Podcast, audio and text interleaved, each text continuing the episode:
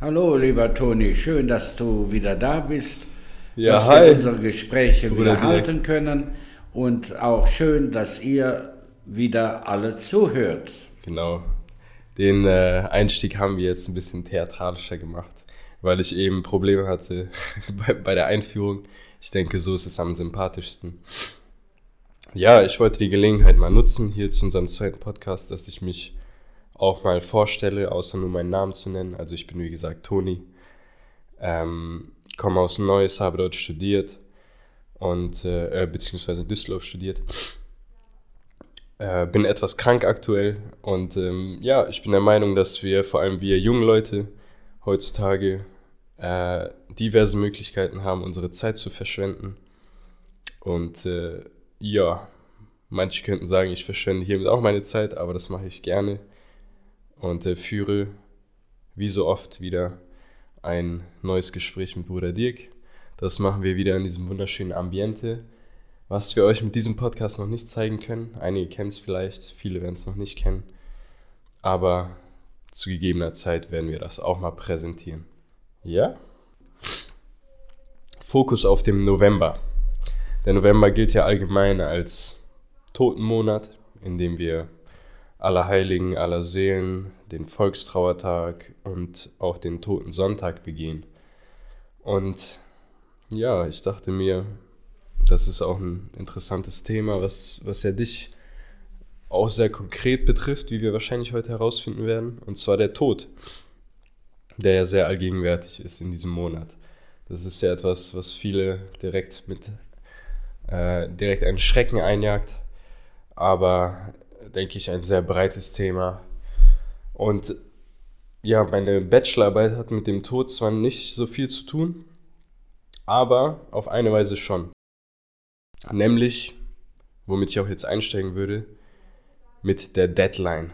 Wie, ja, wie der Name schon sagt, Deadline. Der Tod ist irgendwie eine zeitliche Begrenzung. Was fällt dir dazu ein? Ja, die Deadline für viele ein Schrecken, aber ich denke für die Menschheit ein Segen. Grenzen werden uns oft gesetzt. Und so ist auch die Lebenszeit eine gewisse Grenze gesetzt. Und das kann uns pushen. Ohne Grenzen würden wir einfach vor uns hinleben. Brauchten wir uns gar nicht mehr viel anzustrengen. Aber so ein gesetztes Limit kann uns pushen, in einer gewissen Zeit Dinge zu vollbringen, die Zeit zu nutzen. Und ja, so ist es eigentlich gut, dass auch dem menschlichen Leben eine Grenze gesetzt ist. Sie setzt uns eine Zeitspanne, in der wir selbst aktiv und kreativ werden können. Etwas, was wir vor unserer Geburt nicht konnten und was wir nach der Geburt nicht werden tun können. Also eine große Chance, unser Leben selbst zu formen, etwas hervorzubringen. So wie Gott aus dem Nichts etwas erschaffen hat, der Kreator, so sollen auch wir kreativ werden. Ja, äh, das ist auf jeden Fall was Magisches mit diesen Deadlines. Ich habe es ja auch bei mir gemerkt, hast es jetzt sehr schön und äh, auch teils poetisch ausgedrückt. Aber ja, vor allem den letzten Punkt mit dem Kreator. Das hat auch mich gezwungen, okay, ich habe nur diese gewisse Zeit jetzt für meine Literatur oder fürs Schreiben. Ich muss da was zusammenkriegen. Und es ist nie irgendwie perfekt, aber äh, ich habe eine sehr gute Note abgesahnt. Es, es hat anscheinend gereicht. Und am Ende war ich auch relativ zufrieden mit meinem Ergebnis. Ich glaube, ich hätte es nicht geschafft, hätte ich, keine Ahnung, viel mehr Zeit oder eine unbestimmte Zeit. Also irgendwas scheint das mit uns zu machen. Ja, der Zeitpunkt drängt ein, dass man aktiv wird. Sonst wird so ein Studium sich vielleicht Jahrzehnte hinziehen, nicht? Oder unser Leben. Wie langweilig würde das, wenn wir wüssten, das ging auf ewig weiter so. Auf jeden Fall. Und ähm, ja, du hast als äh, Mensch hier sehr oft mit dieser Deadline zu tun. Denn äh, eines, ja, eine deiner meist ausgeführten Tätigkeiten sind Beerdigungen. Sind dir da schon mal besondere Sachen passiert? Und kannst du im Nachgang mal erklären, was so eine Beerdigung bedeutet, beziehungsweise die ganzen Schritte, die dort gemacht werden? Weil ich denke, viele ähm, wissen gar nicht, was da genau vor sich geht und warum man das macht. Als Krankenpfleger habe ich schon Hunderte, wenn nicht Tausende sterben gesehen. Und ich bin immer wieder beeindruckt, egal wie jemand stirbt, wie er sich in der Sekunde des biologischen Todes verändert und man ganz deutlich spürt, das Wesentliche fehlt. Das macht mein Glauben eigentlich stärker, dass man dieses spürt, das Wesentliche fehlt. Für mich die Seele, die Beseelung fehlt. Sie ist aus dem Körper herausgetreten. Und äh, das rufen wir uns zur Erinnerung durch die Riten beim Begräbnis. Einmal, wenn wir nur den Leib betrachten, dass wir sagen, aus von der Erde bist du genommen, zur Erde kehrst du zurück und wir werfen dann etwas Erde ins Grab. Ein anderes, die Segnung des Verstorbenen mit Weihwasser dass Gott das in uns vollendet, was er in der Taufe begonnen hat, dieses göttliche Leben in uns. Und deswegen beweihräuchern wir ja auch den Sarg bzw. den Verstorbenen, um damit auszudrücken, wir ehren diesen Leib, der Sitz des Geistes Gottes war der Leib eine Art Tempel, der das Göttliche beinhaltet hat. Dieser Leib, dieser Mensch hat uns etwas von Gott erfahren lassen. In ihm konnten wir Gott sehen, durch sein Tun, durch sein Sprechen, durch sein Handeln und so weiter. Ja, eine andere Erfahrung kann ich ja einfach mal erzählen. Das war beim Tod meiner Mutter. Das geschah in der Mitte der Nacht. Wir waren aber als Geschwister alle dabei. Und in der Sekunde, wo sie starb, fing das Licht an zu flackern. Dann kam ein Windhauch, der die Kerzen hin und her flackern ließ obwohl alle Fenster geschlossen waren. Das war ein sehr schöner, aber auch sehr unheimlicher Moment. Meine Nichte war völlig erschrocken. Aber das lässt uns doch erahnen oder erfahren, da geht etwas vor. Da verlässt die Seele den Körper welche Art auch immer, es bleibt unerklärlich, aber diese Erfahrung kann mir keiner nehmen. Ich habe es erlebt und andere haben es auch erlebt. Und warum sollten wir das nicht als, in Anführungszeichen, Beweis einer menschlichen Seele nehmen? Du hast jetzt die Geschichte von deiner Mutter erzählt. Ähm, ich mochte auch immer die Geschichte von der äh, von der lustigen Dame da im Sterbebett, die, die sich Jesus sehr herbeigesehnt hat. Ah ja, jetzt weiß ich, was, wen du meinst, ja. Das war, glaube ich, voriges Jahr im Altenheim.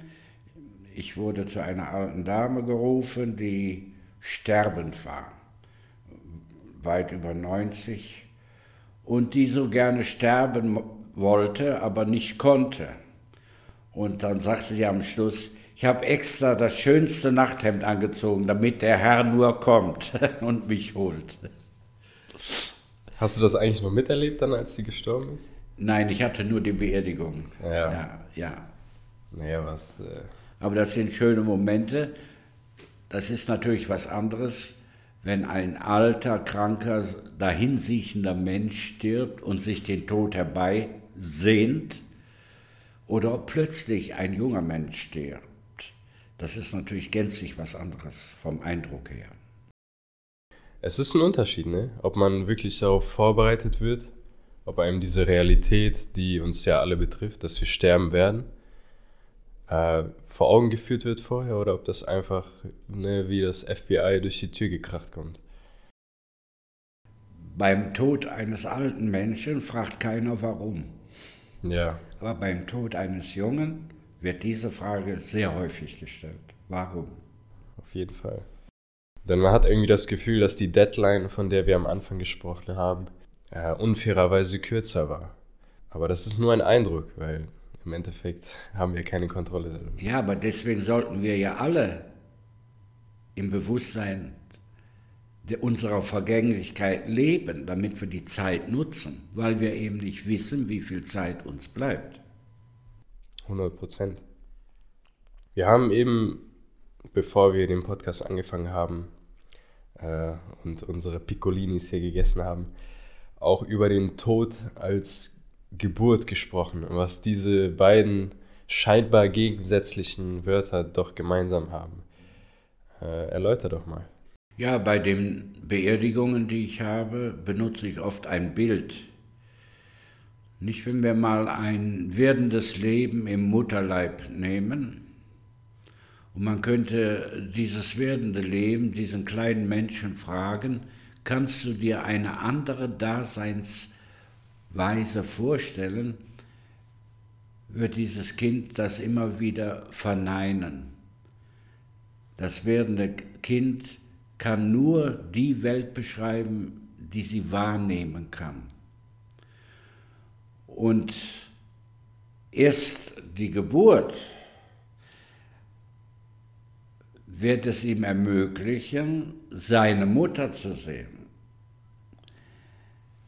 Dafür muss sie aber die bequeme Couchlage verlassen. Und das ist oftmals, das wird jede Mutter bestätigen, nicht ohne Beschwerden oder Schmerzen ablaufen für Mutter und Kind. Aber es ist nötig, um in die andere Daseinsform hinauszutreten. So stelle ich mir auch den Tod vor, dass wir unser bequemes Leben hier durch den Tod verlassen müssen, um ins andere Sein zu gelangen und um unsere Mutter, also unseren Gott, der uns von allen Seiten umfängt, wie eine Mutter ihr werdendes Leben umfängt, sehen zu können. Das ist echt eine starke Metapher. Und da habe ich auch vorher gar nicht dran gedacht, also nicht darüber nachgedacht, so ein Bild mal auszumalen. Mir ist auch dabei gerade eingefallen, dass wenn das Kind ja im, im, im Leib der Mutter ist, es auch dagegen klopft oder auch spürt, dass da irgendwas draußen ist. Es wird nie diese Schwelle übertreten können, so wie wir vielleicht auch nicht die Schwelle zu dieser Ewigkeit oder anderen Dimension oder dem Himmel wie man es auch immer nennen möchte, äh, spüren können oder da reintreten können. Aber, aber man kann es irgendwie fühlen, man kann klopfen. Und wie du eben in dieser Situation auch beschrieben hast mit deiner Mutter, es, es kommen so Situationen, wo man's, man spürt es. Man kann es nicht ganz beschreiben. Aber gut, ein Embryo oder ein ungeborenes Kind, besser gesagt, das weiß man ja wissenschaftlich, kann zum Beispiel die Mutter singen oder sprechen hören. Mhm. Oder sie, das Kind merkt, ob die Mutter in Stress ist oder ob sie ihren Leib streichelt. Ich denke, das wäre für uns auch noch möglich, wenn wir öfters ruhig und still würden, uns Zeit nehmen, vielleicht mal in der Natur zu sitzen, so im Sommer die Vögel singen hören, das Plätschern des Wassers, das Rauschen des Windes, das sind ja auch alles Streicheleinheiten Gottes, Lebensmelodien für uns. Das ist ein guter Punkt. Und ich habe bei mir persönlich auch gemerkt, dass, ähm, dass ich das manchmal vernachlässige. Das ist, ich denke, viele, vielleicht auch jüngere Kandidaten, die das eventuell hören, äh, können mir da folgen, dass man einfach so viel am Handy oder am Laptop oder sonst was ist, dass man gar nicht auf die Idee kommt, ähm, ja, einfach mal in die Natur zu gehen oder Projekte zu machen, wovon vielleicht die Väter und Opas immer erzählt haben. Und äh, ja, ich, ich bin, ich will mit euch sozusagen das Ganze wieder aufleben lassen. Ja, das ist vielleicht der Fluch der Zeit. Ähm, früher brauchten Epochenveränderungen viel Zeit. Aber durch die Technik wird unsere Zeit immer kürzer getaktet. Und darum verlieren wir auch die innere Ruhe.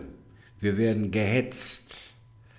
Und so ist es eben wichtig, ab und zu Einhalt zu gebieten und sich Zeit zu nehmen, mal hinauszulauschen in den Äther, was sich tut. Zeit als Veränderung haben wir ja eben auch so ein bisschen besprochen. Also so hast du mir das erklärt. Zeit ist Veränderung. Eben als wir gegessen haben. Was genau meintest du damit? Ja, definieren können wir Zeit mit Bewegung im Raum. Und Bewegung ist schon Veränderung, Veränderung des Ortes. Und mit dem Wort Gottes, es werde, wurde auch die Zeit hervorgerufen. Und die Zeit ist Veränderung. Wir verändern uns von jeder Sekunde. Und wenn es nur darum geht, dass jede Zelle eine Sekunde älter wird, biologisch gesehen. Darum sehe ich auch im Tod ein Hinaustreten aus der Zeit in die Ewigkeit. Gott ist ja unveränderlich, ewig. Und somit gibt es bei Gott keine Zeit. Somit gibt es für die Verstorbenen keine Zeit, sondern sie sind einfach im vollen Sein. Ich habe kürzlich äh, mit meiner Freundin den Film Narnia geguckt, beziehungsweise wie heißt das, Chroniken von Narnia. Äh, C.S. Lewis hat, hat das Buch dazu geschrieben. Ist ein sehr, sehr schöner Film, kann man auch mit Kindern gucken, ist ein Kinderfilm. Und äh, dort, ja, dort steigen die auch in so eine Traumwelt ein und kommen raus und es ist, ist halt keine Sekunde in der realen Welt vergangen. Und ja, das leitet auch gut zu Träumen über. Also, ihr kennt das alle, man träumt, man schläft ein, man erlebt gefühlt zwei Jahre Action und es, es war irgendwie nur ein, ein Nachmittagsschlaf nach der Arbeit. Und das ist wirklich unglaublich manchmal. Ne? Es gibt äh, ein Zitat von einem irischen Schriftsteller namens Oscar Wilde oder Wilde oder wie man, das, wie man das auch immer ausspricht. Der sagte, eine Sache ist nicht unbedingt wahr, nur weil ein Mensch dafür stirbt. Würdest du für deinen Glauben sterben? Das ist eine schwierige Frage. Man ist sich nie sicher. Also Vorsicht. Ähm, viele Märtyrer sind aus der Situation heraus Märtyrer geworden. Und ich weiß nicht, welche Situation mich einmal betreffen wird, wo mein Glaube ein großes Kriterium für Leben oder Tod sein werden. Ähm, aber dass Tod und Auferstehung zum zentralen Geheimnis unseres Glaubens gehört, davon bin ich überzeugt. Denn ohne Tod und Auferstehung, man muss immer beides nennen, würde mein Leben schon mal gar keinen Sinn machen. Dann wäre mein Leben als Klosterbruder völlig sinnlos gewesen weil ich ja aus diesem Glauben an Jesus, an Tod und Auferstehung lebe. Und das gilt, denke ich, eigentlich für alle Christen. Natürlich hat es viele Märtyrer gegeben, gerade in der Urkirche oder in den Anfangszeiten der Kirche unter den Christenverfolgungen. Und da kann man nur Chapeau sagen, Hut ab. Ja. Aber es gibt heute auch viele Märtyrer, zum Beispiel im Islam, die aber mit ihrem Märtyrertum andere in den Tod reißen. Das kann ich dann nicht für gut heißen. Die sterben zwar aus ihrem Glauben heraus für ihre Sache, aber so wie man andere damit hineinreißt, ist doch ein großes Fragezeichen zu setzen. Ja, das, äh, das kann man definitiv sagen bei den Extremisten und Selbstmordattentätern.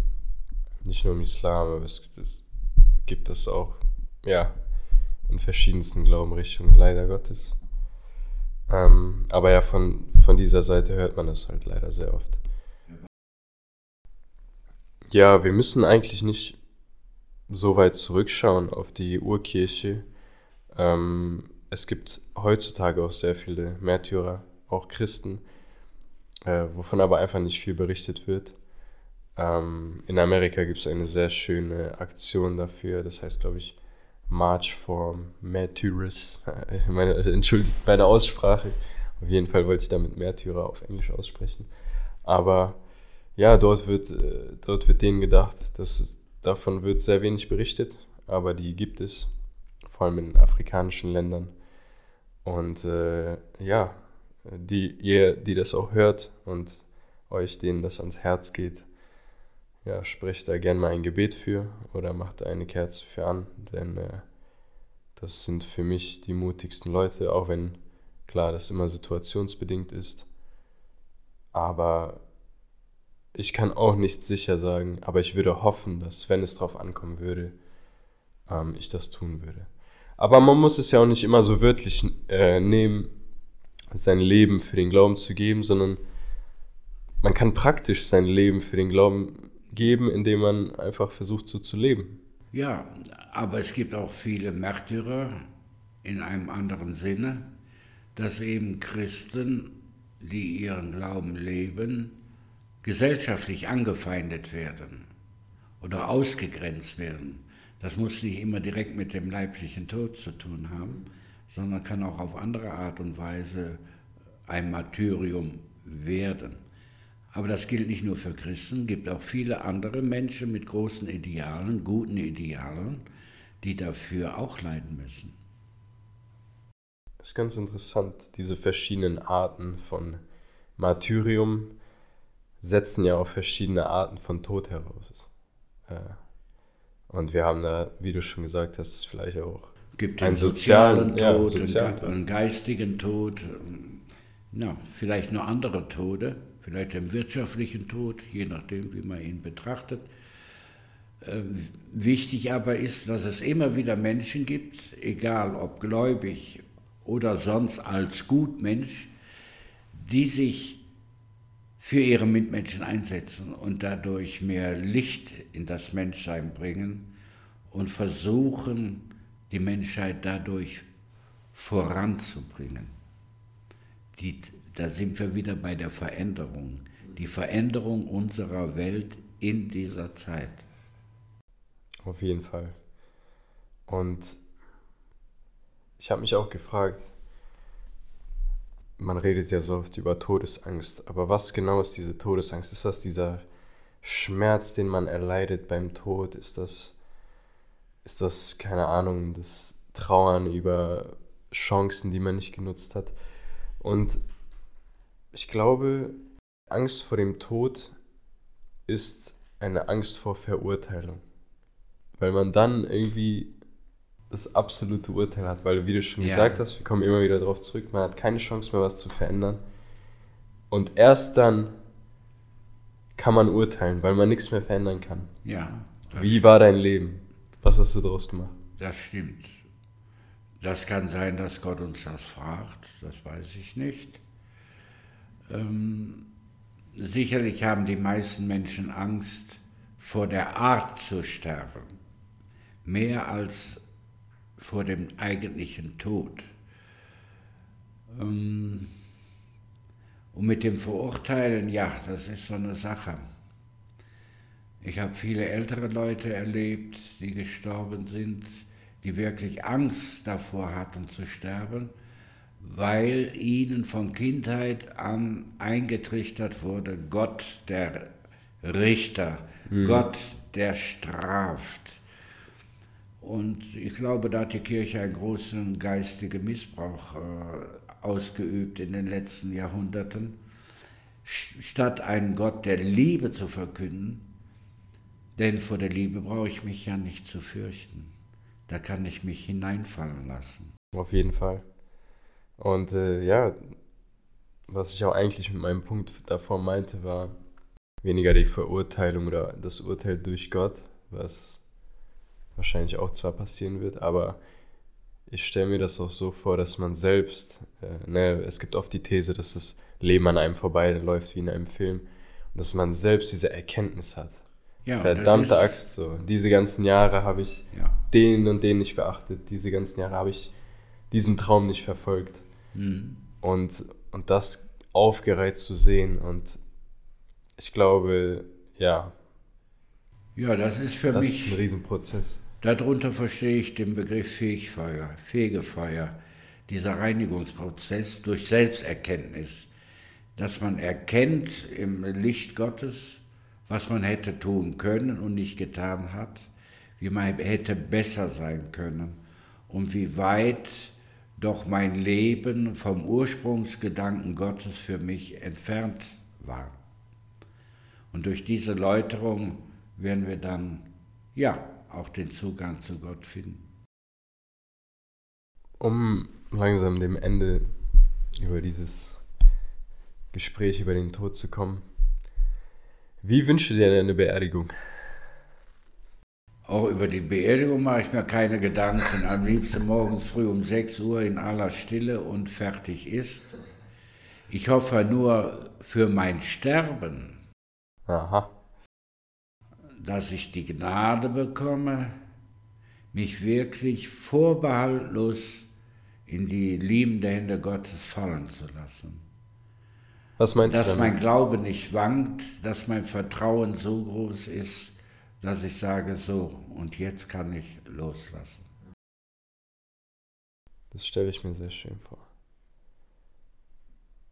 Und das wünsche ich eigentlich unsere Zuhörer alle, dass sie am Ende ihres Lebens sagen können, ja, ich lasse los.